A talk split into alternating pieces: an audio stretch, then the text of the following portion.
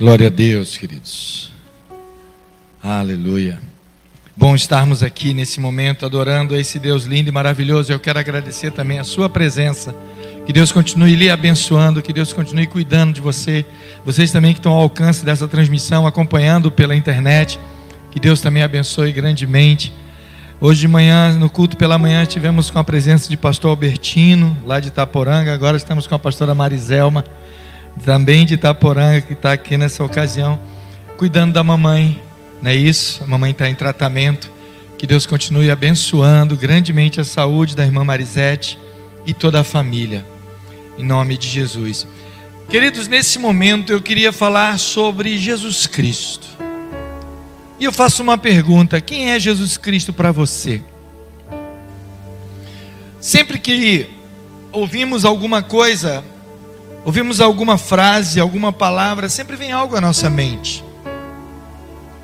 Quando falamos, por exemplo, férias, o que, que vem à sua mente? Talvez venha descanso, praia, viagens. Quando falamos alegria, o que, que vem à sua mente? Algum acontecimento que te deixou alegre? Fatos, palavras, pessoas que te fazem se sentir alegre?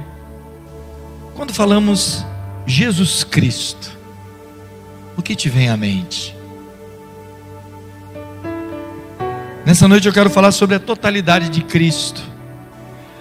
E eu te convido a abrir a Bíblia em Mateus capítulo 28, os três últimos versículos de Mateus, versículos 18, 19 e 20.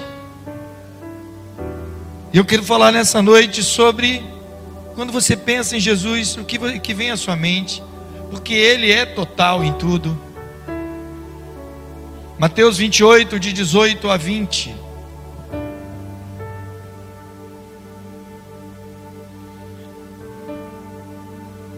Diz assim: Então Jesus aproximou-se deles e disse: Foi-me dada toda a autoridade no céu e na terra. Portanto, vão e façam discípulos de todas as nações, batizando-os em nome do Pai e do Filho e do Espírito Santo, ensinando-os a obedecer a tudo o que eu lhes ordenei, e eu estarei sempre com vocês até o fim dos tempos. Eu não faço ideia o que vem à sua mente quando você pensa em Jesus, mas eu busquei na palavra de Deus alguns adjetivos que a própria Bíblia atribui a Cristo. E eu queria citar alguns aqui, se algum desses adjetivos corresponde ao que você sente, ao que você pensa na sua vida sobre Jesus, durante eu estiver, que eu estiver dizendo, esses adjetivos são vários, eu queria que você dissesse um amém, tá certo? Quando você pensa em Jesus, se eu falar algum desses adjetivos que corresponda ao que você pensa, diga amém. Vamos lá. Isso olhando para a palavra de Deus, eu não vou citar as referências, se depois você quiser a referência, eu posso até lhe dar.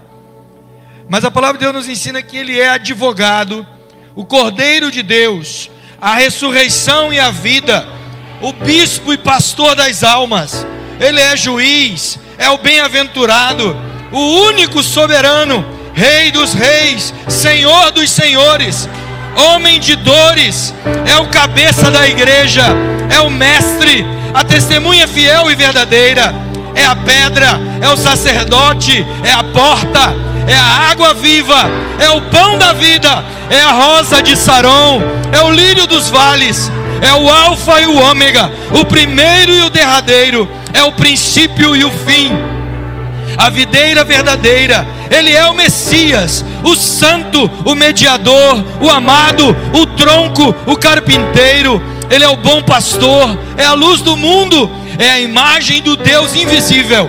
Ele é o Verbo, Ele é a luz dos homens, é a pedra da esquina, é o Salvador, Ele é o servo, é o autor e o consumador da nossa fé.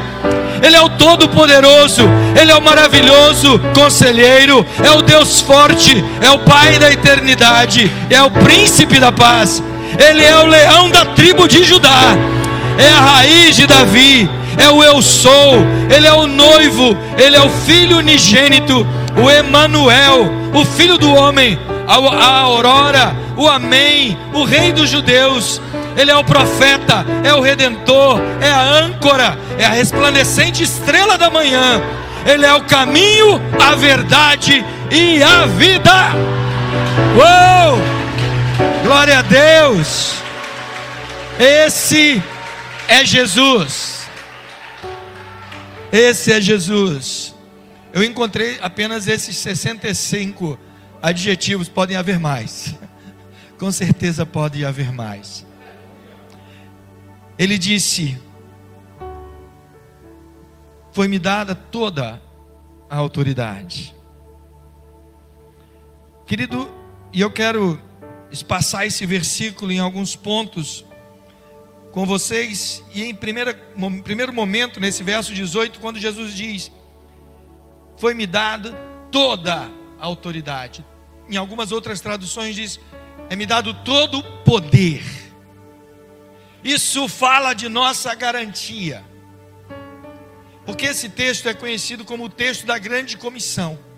Ou seja, quando Jesus nos comissiona, e aí eu abro um parêntese para falar para aquelas pessoas que acham que apenas os vocacionados ao ministério pastoral, ao ministério diaconal ou ao ministério evangelístico, são esses apenas os missionários que são vocacionados para levar o ID, para levar e transmitir a palavra de Deus. Eu quero dizer para você que eu não encontro em nenhum momento nesse versículo Jesus discriminando pessoas A ou B. Ele diz: portanto, foi-me dado todo o poder nos céus e na terra. E aí ele vai dizer para quê? Para você ir. E há uma garantia de segurança daquele que envia e aqueles que são enviados, que somos nós. Você pode ficar tranquilo. Às vezes, intentamos fazer alguma coisa, planejamos fazer algo e temos receio se vai dar certo ou não Quantas vezes você vai fechar um negócio, mas fica uma, uma ponta de dúvida se vai dar certo esse negócio? Se aquele, aquele alvo, aquele objetivo que você tem traçado para você, se aquilo é, é só algo passageiro, está sendo movido por suas emoções, ou se aquilo, aquilo é realmente algo concreto que está direcionado por Deus para fazer. Eu quero dizer uma coisa nessa noite para você. Se Deus mandar você fazer algo, se for sob a direção do Espírito Santo, uma ordem que Jesus tem dado para você, faça, porque Ele garante. Ele garante, querido. Sabe quando você vai fazer alguma coisa sozinho e você tem às vezes até medo. Mas quantas vezes você foi fazer algo a pedido de alguém e essa pessoa diz: vá lá e pode falar em meu nome. Chegue lá e diga: olha, eu vim aqui em nome de Fulano.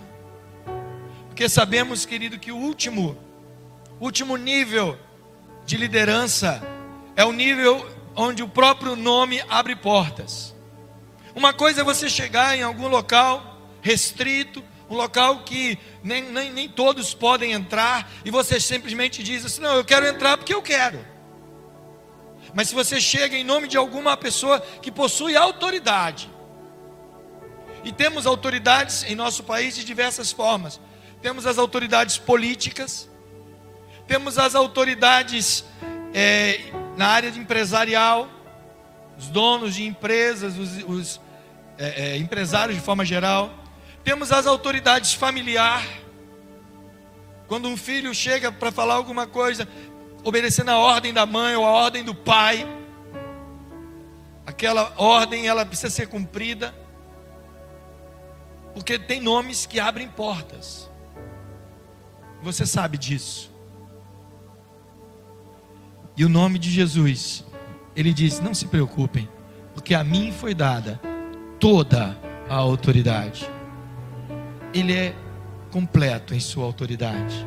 Não há ninguém semelhante a ele.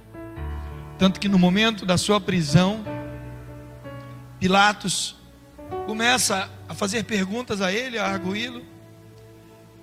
E ele diz: é, Você não vai dizer nada diz Pilatos. Você não sabe que eu tenho autoridade para te soltar ou para te prender? E Jesus olha para Pilatos e diz: Você só tem autoridade sobre mim porque do céu te foi dado. Porque Deus permitiu isso.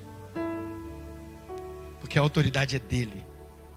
E no momento que Jesus morre na cruz, pagando o preço, cumprindo a missão, algo extraordinário na ressurreição de Cristo, porque ele foi enviado ao mundo como cordeiro perfeito de Deus, como unigênito de Deus, para através dele você ser salvo. E sabemos que no Antigo Testamento Deus ele pedia ao povo que oferecessem sacrifícios para expiação dos pecados. Porque a alma que pecar essa morrerá, isso é lei de Deus. Então pegava-se um animal para que a pessoa não morresse, era sacrificado um animal, um cordeiro, um novilho, uma ovelha, e às vezes até aves eram oferecidas. Era costume na nação de Israel, enquanto caminhavam pelo deserto, oferecer um bode para a expiação do pecado. Mas sempre o povo voltava a pecar e sempre tinha que sacrificar de novo. Até que Deus envia então o último e derradeiro cordeiro para pagar o pecado de toda a humanidade. E uma vez que Jesus foi à cruz, morreu em meu, em seu lugar, ele é sepultado na sexta-feira, final da tarde, e no domingo pela manhã ele ressuscita. Ele ressurge dentre os mortos, e você conhece bem o texto quando aquelas mulheres que andavam com ele tinham já se organizado para logo no domingo pela manhã, ao final da Páscoa, elas irem lá ao sepulcro para perfumarem o corpo, para prepararem o corpo, porque não havia tido tempo na sexta-feira, porque ia começar o Shabat, o momento, o tempo de descanso, e eles não podiam fazer nada. Então simplesmente desceram o corpo da cruz, enrolaram num lenço, num lençol de linho e colocaram no sepulcro. Jesus não, não, não passou pelo processo de purificação do corpo. Só que quando não foi a surpresa, e vocês sabem disso, que quando as mulheres chegaram no sepulcro, Jesus não estava mais lá. Ele já havia ressuscitado.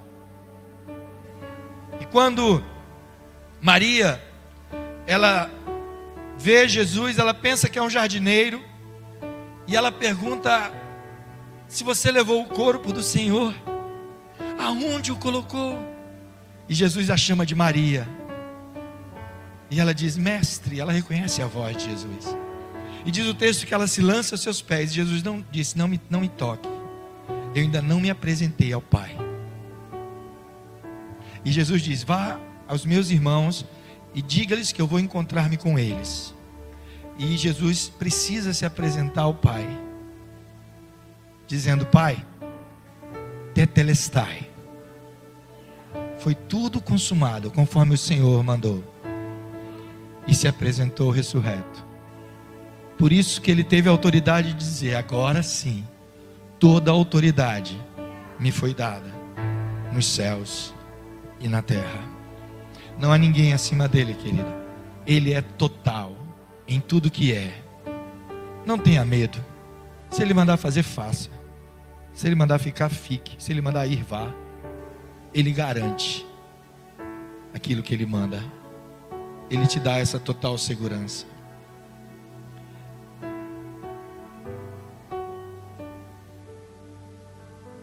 a sua totalidade também é expressa no versículo 19, quando ele dá a ordem de ir, ele diz: Portanto, ide e fazei discípulos de todas as nações. Entendam, todas. Embora os discípulos tenham ficado primeiro em Jerusalém até receberem o Espírito Santo, mesmo depois do recebimento do Espírito Santo, eles continuaram ali.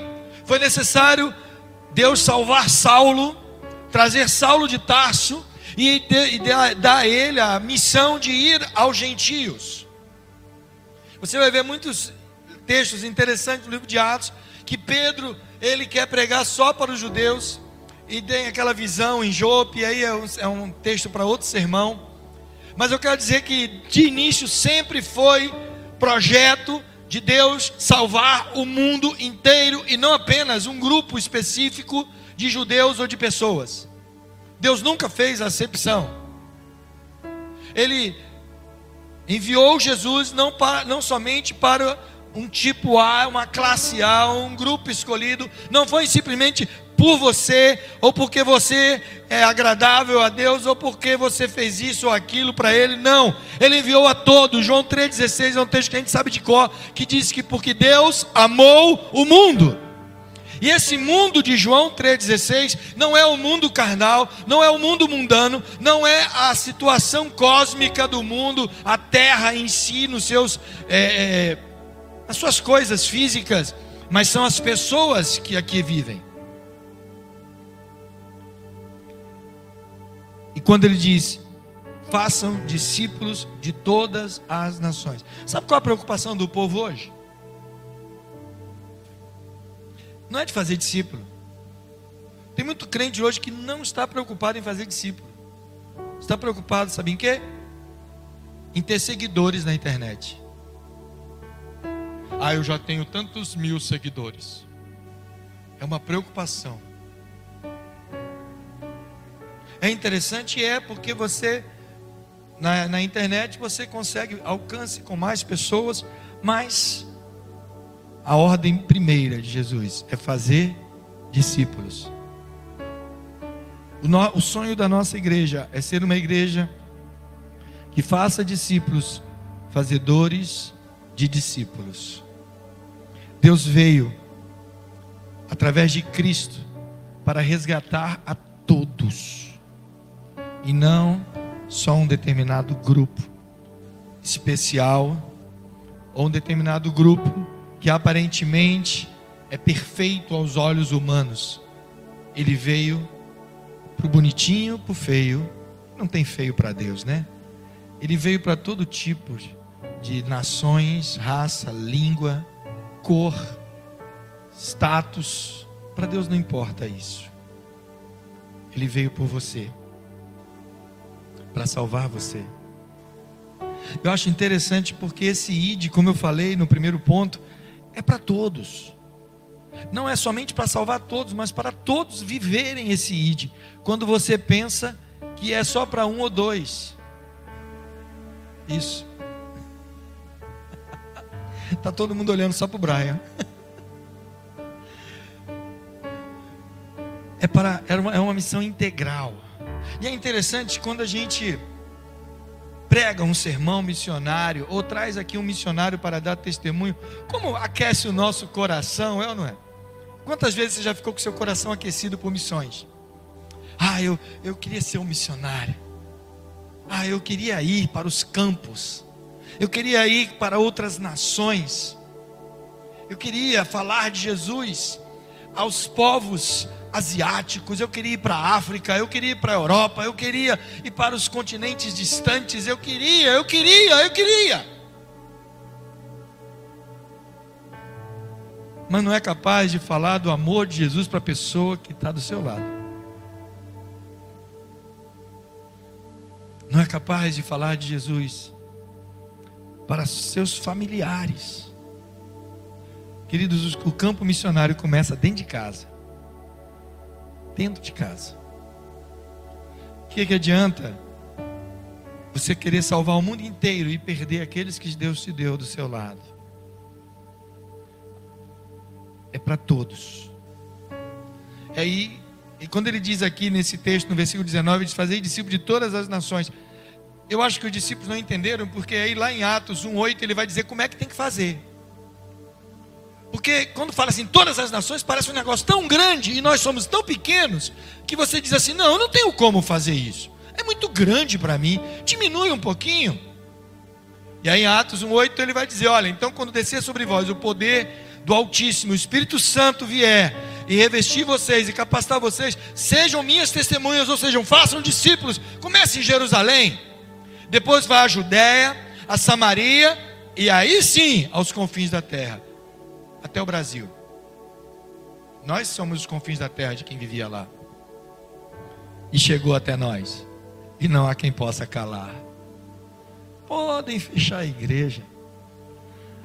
podem fazer o que for, a igreja sempre sairá vitoriosa. Ela é a noiva de Cristo, e é ela que vai ser arrebatada no juízo final. Há uma terceira totalidade também, colocada aqui no versículo 20, na primeira parte do versículo 20, quando ele diz: Ensinando-os a guardar todas as coisas que eu vos tenho mandado. Ou seja, não é somente uma coisinha, outra coisinha, mas é tudo que ele ensinou. Se ele ensinou é para você passar para frente, não é para você reter o teu conhecimento é para você buscar aprender mais e também ensinar. Muitas pessoas têm preguiça até de aprender, de se expor a alguém que saiba mais para você poder aprender com essa pessoa. Muitas pessoas têm preguiça de ler algum livro, ler algum material, e fazer um curso, estudar um pouquinho mais para aprender mais. Porque a missão não é só você aprender e reter isso para você, você precisa passar isso para diante. Jesus disse: Você já foi salvo? Já, amém. Agora, faça discípulos ensinando. Fazemos isso passando adiante. Eu gosto muito de um exemplo que eu já preguei há muitos anos atrás, usando esse exemplo. É o exemplo da caixa d'água. Muitas pessoas aqui têm caixa d'água onde mora, não tem na sua casa caixa d'água? Você já viu que a caixa d'água, eu vou usar o exemplo da caixa d'água que é melhor do que o rio e tal, porque dá mais complicado, mas a caixa d'água é muito fácil. A caixa d'água ela serve para armazenar água, para que você possa sempre utilizar água quando precisar. E aí, o que acontece? A água que você utiliza, você abre uma torneira, a água sai da caixa, vai pela tubulação até sair na torneira. E conforme o nível da caixa baixa um pouco, tem uma boia, um sistema de boia, a boia abaixa e entra mais água, fazendo com que a água se renove. Mas às vezes, você não usa muito a água da caixa como lá em casa. Na minha casa eu tenho a, a entrada vem direto da rua e eu uso a caixa apenas quando falta água da rua. Mas se quando passa muito tempo e aí eu percebo que faz tempo que eu não uso a água da caixa, o que, que eu faço? Eu fecho a água da rua e começo a usar mais a água da caixa para que aquela água se renove. Por quê? Porque a água parada estraga. Água parada apodrece, dá bicho. E você às vezes não sabe de onde vem aquele bicho. Se você perceber, a, a caixa d'água está tapada, não está saindo água nem entrando mais, a água está parada. Mas dá bicho. Não é interessante isso? Eu fiquei pensando, de onde vem o tapuru? Já viu aquele tapuru que dá em resto? De onde vem aqui? Está lá, a comida jogada fora dentro de uma sacola. Quando você abre, está cheio de tapuru. De onde vem o tapuru? Será que a gente come tapuru também, sem saber? Quando eu era criança, eu ficava pensando nessas coisas. Eu gostava de comer aquele bichinho da goiaba, quem sabe comer tapuru, né? Tem gente fazendo. Ah. Mas o que eu quero dizer para você é que a água parada, ela estraga. Tudo que você aprendeu, se você não usar, se você não passar, se você não transmitir para outro, vai estragar em você. Quantas coisas você aprendeu Lá no ensino médio, eita, faz tempo, hein? Tem gente que nem terminou o médio direito, fez só o fundamental. Você estudou lá e nem lembra mais. Quanta coisa em história que tu aprendeu, datas, comemorações, não sei o que, não lembra mais de nada. E olha que você ainda gostava de história. E aqueles que não gostavam de matemática, quanta coisa você teve que aprender em matemática, nunca usou na vida. Você ainda ficava revoltado, dizendo: Eu não vou ser engenheiro, para que, que eu vou aprender trigonometria? Não vou usar nunca. Aprender aquela fórmula de Bhaskara, pelo amor de Deus. Onde é que eu. Olha, gente, eu sei de qual aquela, aquele treco até hoje. Nunca usei na minha vida. Menos B mais ou menos raiz quadrada de B2 menos 4C sobre 2A. Ainda tem o 4C sobre 2A que é delta, né? Pelo amor de Deus, para que, que eu aprendi essa bexiga? Eu nunca tive interesse em saber quem era Pitágoras, mas eu aprendi o teorema dele, que hipotenusa ao quadrado é igual à soma do quadrado dos catetos. Para que eu aprendi isso? Sei lá. Uma vez eu tentei usar, fui fazer um botar cerâmica lá em casa, falei, vou usar hoje até, né? teorema de Pitágoras. Mas quando eu peguei uma trena digital que eu tenho, a trena já me deu a resposta. Não usei. Não aprendi à toa. Mas você tem coisas que você vai esquecendo porque não pratica. E na palavra de Deus é a mesma coisa. A vida é assim também. Transmita, transmita. Eu, eu citei 65 adjetivos de Jesus. Não sei se você conhecia todos, mas talvez alguns desses você disse: Eita, é mesmo? Eu nem lembrava desse. Um dia você já leu, um dia você já ouviu uma pregação, um dia você já participou de um estudo que ensinou e nem lembra mais, porque não exercitou. Então, querido, transmita, ensine, fale. Fale o tempo todo de Jesus. Para aquelas, principalmente para aquelas pessoas que precisam. Ah, eu não sou evangelista, eu sei disso. Eu também não sou. Eu queria ser mais evangelista do que eu sou. Mas eu amo ensinar. E eu sei que você talvez não seja professor, não seja mestre, mas ensine com a sua vida. Ensine com o seu exemplo. Não precisa abrir a boca com eloquência, com sabedorias, com palavras sábias. Lembra o que Paulo falou? Paulo era um homem tremendamente culto. Paulo estudou filosofia aos pés de Gamaliel. Paulo era fariseu de fariseu, ele mesmo dizia filho de fariseu. Paulo foi instruído na lei, conhecia a lei de Có. E ele chega ao ponto dele dizer para os cristãos, ele diz: "Olha, eu podia ter vindo a vocês com palavras eloquentes, mas eu não usei de palavras eloquentes, mas eu vim a vocês através do poder de Jesus Cristo e esse crucificado é o poder de Deus que você precisa. Não importa se você fala nós vai, nós veio. Problema, não importa se você fala errado, se você não tem a cultura que você gostaria de ter, porque na tua família não foi possível que você estudasse até terminar os ensinos. Fiquei pelo caminho. Mas a palavra de Deus, ela pode ser transmitida pelo, pelo testemunho. Já cansei de falar aqui de um pregador que pregava nos trens, agora é proibido. Pregava nos trens do Rio de Janeiro e ele andava todos os vagões, eram oito vagões.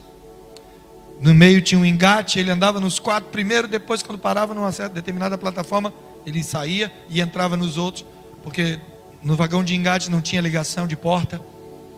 E ele andava pelo trem com a Bíblia na mão. E ele dizia: "Sou analfabeto".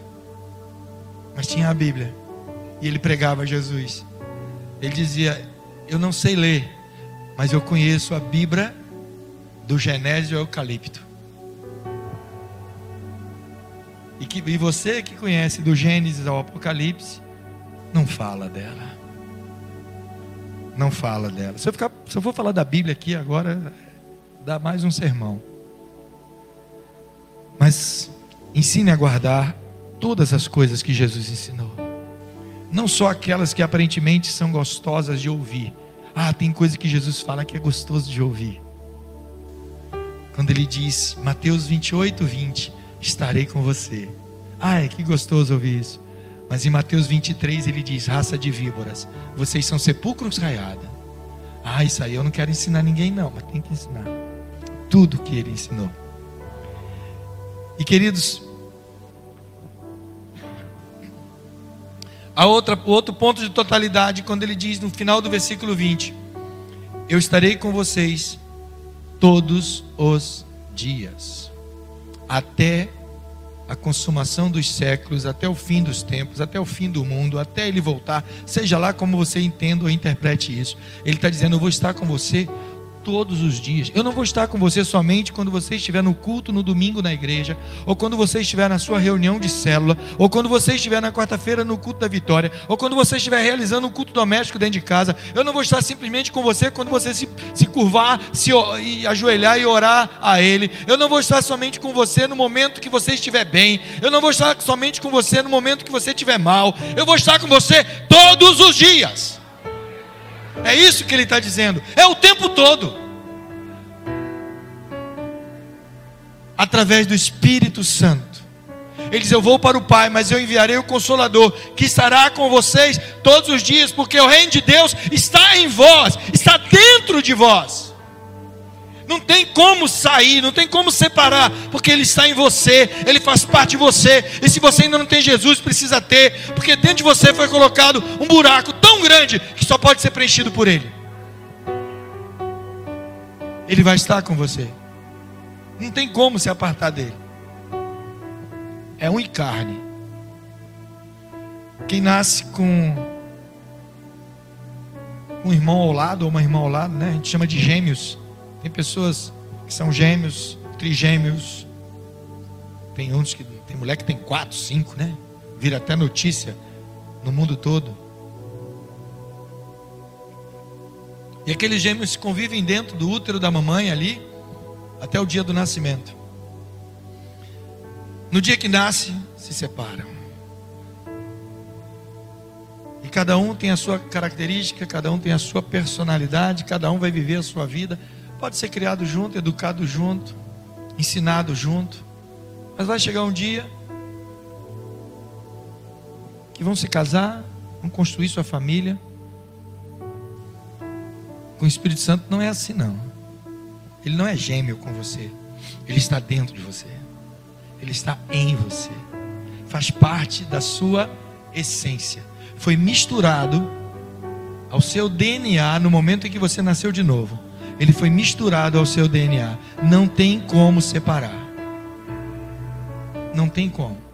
Você pode decepar uma mão, uma perna, você pode perder parte do seu corpo, um membro, mas eu quero dizer uma coisa: não tem como separar o Espírito Santo. Por isso que, que Paulo vai dizer em Romanos 8: nada pode nos separar, porque fomos firmados no amor de Deus em Cristo Jesus. Não tem como separar.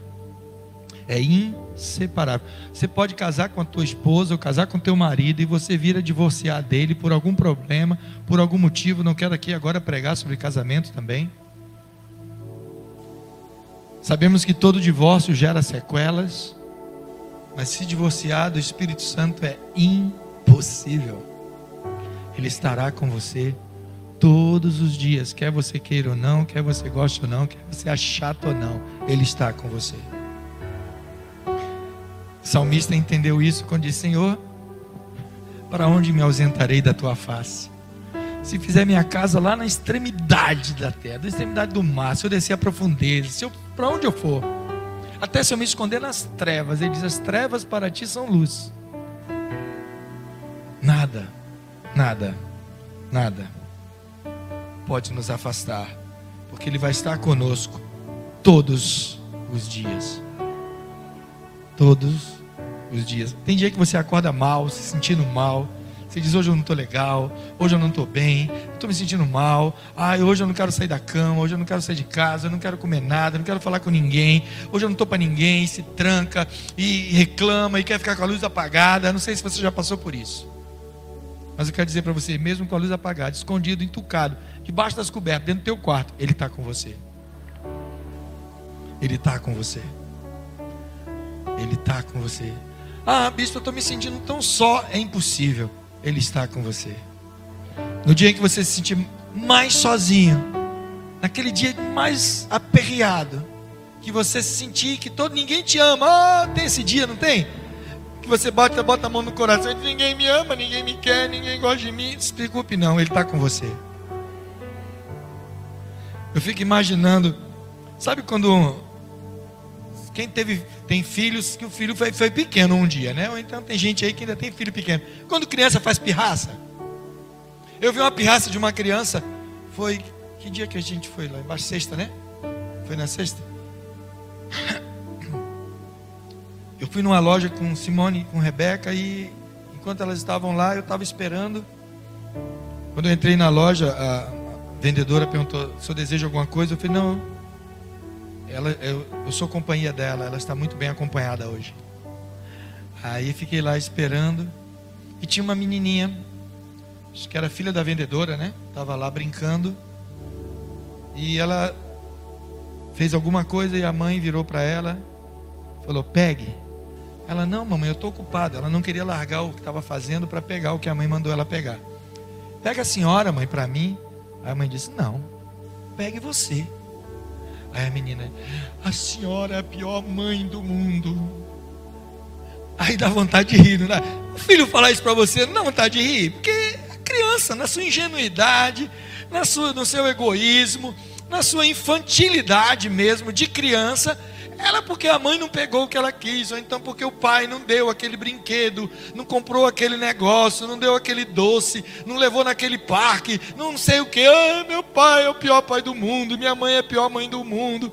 Sabe que a gente sabe que eles estão falando isso por infantilidade, porque não tem maturidade suficiente para avaliar. Eu fico imaginando você nas suas crises, ah, ninguém me ama, eu sou um coitado. Deus deve ficar rindo, dizendo, oh meu Deus do céu, olha que inocência infantilidade, que crente abestalhado, gente, né? Ficar dizendo, não, vou morrer, vai não, tu só morre quando Deus quiser. Eu estou sozinho, tá não, o Espírito Santo está com você. Às vezes quando eu penso em ter um, chilique desse, assim, de, de, de ficar revoltado, de vou sumir, eu fico quieto. Peraí, Deus, tu está comigo. Para onde me irei da tua face? Tu está comigo todos os dias, porque prometeu. E não há uma promessa que ele faça que ele não cumpra. Tudo ele cumpre na nossa vida. Então faça como salmista. Quando você ficar abatido, quando você se sentir meio deprê, né? O pessoal diz, eu estou meio deprimido, estou meio, sabe?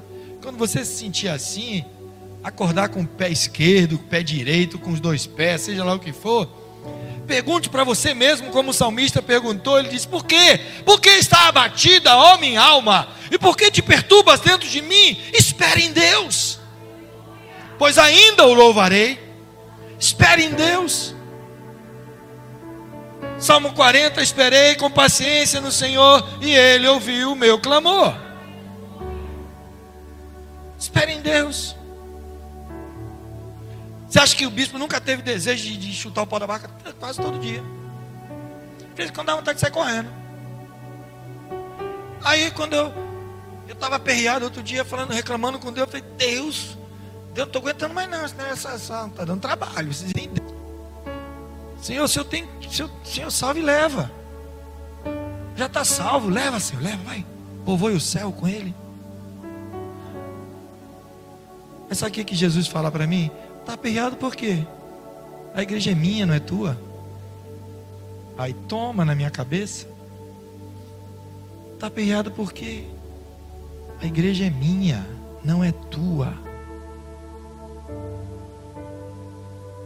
Quando Deus falou para Moisés assim: Moisés, eu estou tão, tão aborrecido com essa geração que eu vou destruir eles e vou fazer um novo povo a partir de você. Moisés disse: Epa, opa, para aí. Esse povo é teu, não é meu não. É teu. Foi o Senhor que levantou esse povo, foi o Senhor que trouxe esse povo à existência, foi o Senhor que tirou ele do Egito. Se eles querem voltar para o Egito, dê teu jeito aí, Senhor. Eu vou guiá-lo como ordem que o Senhor me deu, mas o povo é teu. E eu não vou sair daqui se o Senhor não for com a gente. E ele prometeu estar conosco todos os dias. Todos os dias. E o que cabe a nós agora? Cabe a nós confiarmos e obedecermos. O que você está fazendo, querido? Ou melhor, o que você precisa fazer? Você já parou para pensar?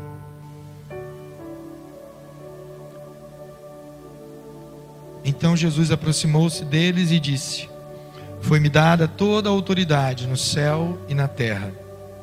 Portanto, vão e façam discípulos de todas as nações, batizando-os em nome do Pai e do Filho e do Espírito Santo, ensinando-os a obedecer a tudo o que eu lhes ordenei.